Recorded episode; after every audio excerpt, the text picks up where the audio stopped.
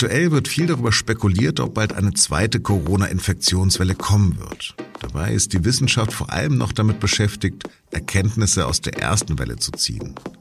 Wie wirkt das Virus und welche Schäden richtet es womöglich auch langfristig an? Darüber habe ich mit dem Arzt Werner Bartens aus unserer Wissenschaftsredaktion gesprochen. Mein Name ist Lars Langenau und ich begrüße Sie ganz herzlich zu Auf den Punkt, den SZ Nachrichten Podcast.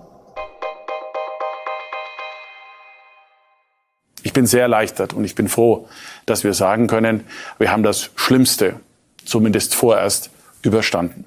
Das hat Bayerns Ministerpräsident Markus Söder beim CSU-Parteitag vor ziemlich genau einem Monat gesagt, am 22. Mai. Aber stimmt das? Sind wir wirklich über den Berg? Wie erklären wir uns dann die Massenausbrüche in Fleischereibetrieben? Droht bald wieder ein landesweiter Lockdown wie in den Kreisen Gütersloh und Warendorf? Das ist aktuell noch offen.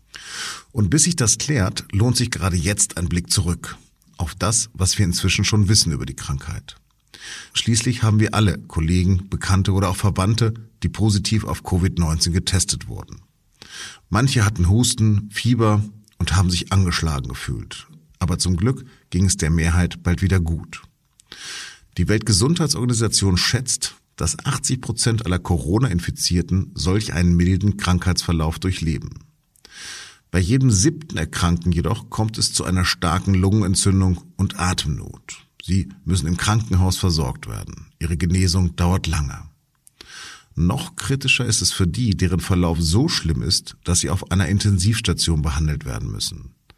Sechs Prozent aller Infizierten werden von Beatmungsgeräten versorgt. Und selbst wenn sie diese schwere Covid-19-Erkrankung überleben, gibt es immer mehr Meldungen über langfristige Folgen. Was wir darüber wissen, dazu habe ich mich von unserem Hausmediziner Dr. Werner Bartens beraten lassen. Werner, kannst du dir erklären, warum es überhaupt so unterschiedliche Krankheitsverläufe von Covid-19 gibt?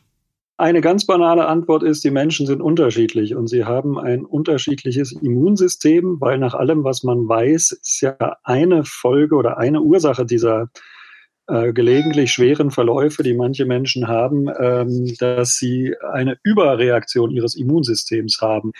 Und wenn das, das zu heftig passiert, dann ist das selber wiederum schädlich für den Körper. Also dann sind da so viele Abwehr- und Aufräumarbeiten zugange, dass die den Körper selber dann äh, so stark schädigen oder zumindest in Mitleidenschaft ziehen können, dass das lebensgefährlich ist. Und das äh, ist mit zunehmendem Alter haben wir sozusagen eher eine Überreaktion unseres Immunsystems. Und das erklärt zumindest diese unterschiedliche Altersverteilung. Und das ist aber auch ein Grund, warum es ähm, auch in jüngeren Jahren so kommen kann. Und da wird Verschiedenes diskutiert, warum es eben auch bei 20, 30, 40, 50-Jährigen zum Teil, wenn auch viel seltener, sehr schwere Verläufe gibt. Und da ist es eine, dass es so eine, eine sogenannte Hintergrundimmunität gibt, also dass andere Coronaviren oder auch ganz andere Viren, die trotzdem so ähnlich sind wie das neuartige SARS-CoV-2, dass die einen gewissen Schutz schon bieten, also dass da das Immunsystem schon äh, trainiert ist etwas. Und es wird auch diskutiert, ob zum Beispiel Impfungen nicht vielleicht schon das Immunsystem so trainiert haben, dass manche Leute damit viel besser fertig werden. Jetzt gab es viele Berichte darüber über Langzeitschäden. Was müssen denn Corona-Patienten befürchten? Ah, das finde ich ehrlich gesagt noch zu früh, darüber zu reden. Man kann darüber spekulieren, weil ähm, in vielen Kliniken wurde beobachtet, dass die Patienten, wenn sie wieder gesund waren, dass man da in der Lunge noch erstaunliche Spätfolgen sah. Das muss aber, das kennt man oft vom Röntgen, dass das Bild nicht unbedingt mit dem Ausmaß des klinischen Befindens, also dessen zusammenhängen muss, wie es den Leuten tatsächlich geht. Das finde ich ehrlich gesagt nach ungefähr einem halben Jahr zu früh, um da zu sagen Langzeitschäden, weil wir haben jetzt ja erst so fünf, sechs Monate, die wir mhm. mit diesem Virus zu tun haben und deswegen kann das auch sein, dass sich das wieder gibt. Also können wir auch noch gar nichts darüber sagen, ob diese Schäden nur auftauchen bei Leuten, die einen kritischen Krankheitsverlauf durchgemacht haben? Doch, das ist schon ein eindeutiger Zusammenhang, dass äh, wir, die Menschen, die eine heftige Lungenbeteiligung und andere Organbeteiligung hatten, dass die eventuell mit Langzeitfolgen rechnen müssen und äh, andere nicht unbedingt. Und es geht ja immer darum, schafft es das Virus sozusagen den Weg aus dem Nasenrachenraum dann in die Lunge und kann sich da so ausbreiten, dass es dann über den Blutstrom und andere durch die Immunreaktion, dass es dann auch die andere Organe und den ganzen Körper äh, beeinträchtigt und schädigt. Was wissen wir denn inzwischen darüber, welche Rolle die Vorerkrankungen, das Geschlecht, das Alter und das Gewicht spielen? Man weiß schon, dass Männer etwas häufiger betroffen sind als Frauen, aber das ist nur ein geringer Unterschied. Äh, es liegt wahrscheinlich auch daran, dass Männer häufiger etwas äh, diese Vorerkrankung haben, auf die ich jetzt gleich zu sprechen komme, also Herz-Kreislauf-Vorerkrankung, Übergewicht. Und da weiß man, dass wenn das Herz sowieso schon geschädigt ist oder die Arterien, die Blutgefäße, also Arteriosklerose, dass dann die Folgen oft noch gravierender sind, weil es dann auch vor Ort quasi zu so kleinen Mikrotrompen, also zu so Gerinnseln äh, kommt, die dann die Blutgefäße verstopfen können. Und das kann beim Herz eben sehr schnell gefährlich werden in den Kranzgefäßen und zum Infarkt führen. Äh, und deswegen sind diese Vorerkrankungen eben so ein Thema immer wieder gewesen und also ganz naheliegenderweise auch ein Problem, wenn dann eben auf ein bereits geschädigtes Herz-Kreislauf-System äh, noch zusätzliche Komplikationen da eintreten. Gibt es eigentlich eine Erklärung, warum Fleischbetriebe jetzt gerade schon mehrmals hintereinander so stark von den Ausbrüchen betroffen waren? Ja, das mit der Fleischindustrie, das ist ein weltweites Phänomen. Das hat zwei Gründe. Und das eine ist eben auch die Temperatur. Das sind ja einstellige Celsius-Temperaturen, die in solchen Schlachtbetrieben herrschen. Und man weiß, dass sich gerade das neuartige Coronavirus besonders in der Kälte gut hält. Das heißt, die, die haben da ideale Bedingungen. Und dann, wer mal die Bilder gesehen hat in der Fleischindustrie, das ist halt wirklich eine Plackerei, eine körperlich anstrengende Arbeit. Das heißt, die, die atmen heftig ein und aus. Das ist quasi so eine Art Hochleistungssport in der Kälte. Und wenn man dann nah beieinander steht, dann ist die Ansteckung natürlich durch die Kälte und durch das heftige Ein- und Ausatmen viel, viel eher möglich, als wenn man im Warmen in Ruhe den gleichen Abstand hat oder auch viel mehr Abstand hält. Und darüber hinaus kommen natürlich noch die beengten Wohnverhältnisse. Man hat das ja gehört, diese Subunternehmen äh, mit den Werkverträgen und dass das dazu führt, dass da auf 10, 12 Leute in einer beengten kleinen Wohnung zusammenleben. Also das trägt auch noch dazu bei, aber es ist auch spezifisch die fleischverarbeitende Industrie selber. Okay. Ähm, widerspricht jetzt ein bisschen dem, dass der neue Hotspot Brasilien ist. Und Brasilien ist nicht gerade dafür bekannt, dass es sehr kalt dort ist.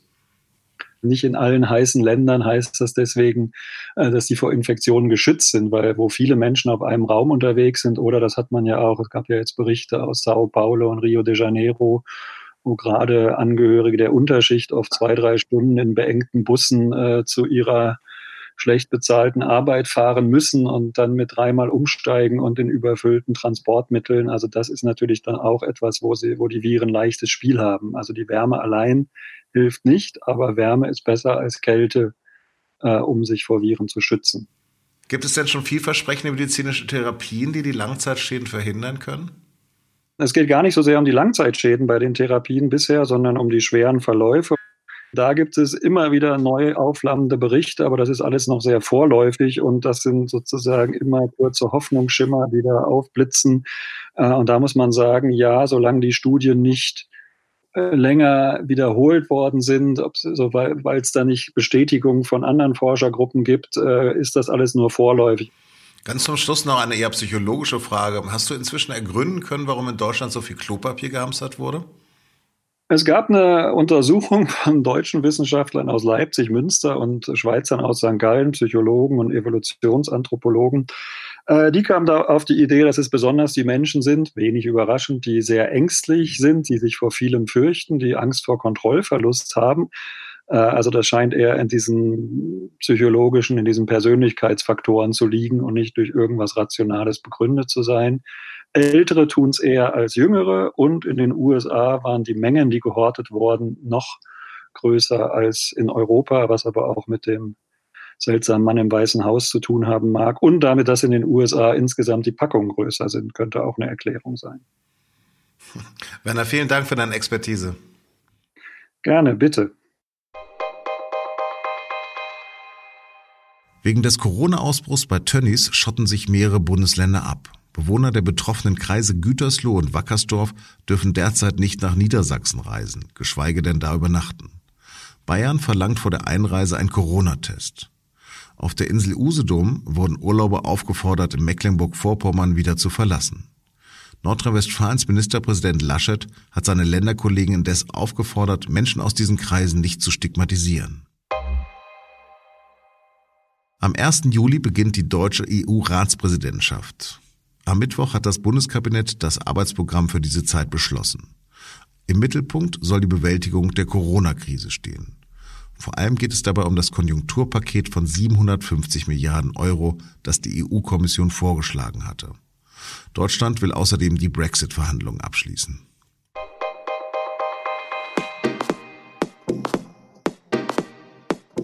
Tesla baut eine Gigafactory in Grünheide bei Berlin. Dort sollen bereits ab kommenden Jahr eine halbe Million Autos vom Band laufen. Doch das Gelände der Fabrik hat auch eine Stasi-Geschichte, die nur wenige kennen. Darüber haben meine Kollegin Laura Terbel und Renate Meinhoff heute in das Thema gesprochen, dem Recherche-Podcast der SZ. Das war auf den Punkt. Redaktionsschluss war um 15 Uhr. Vielen Dank fürs Zuhören und bleiben Sie uns gewogen.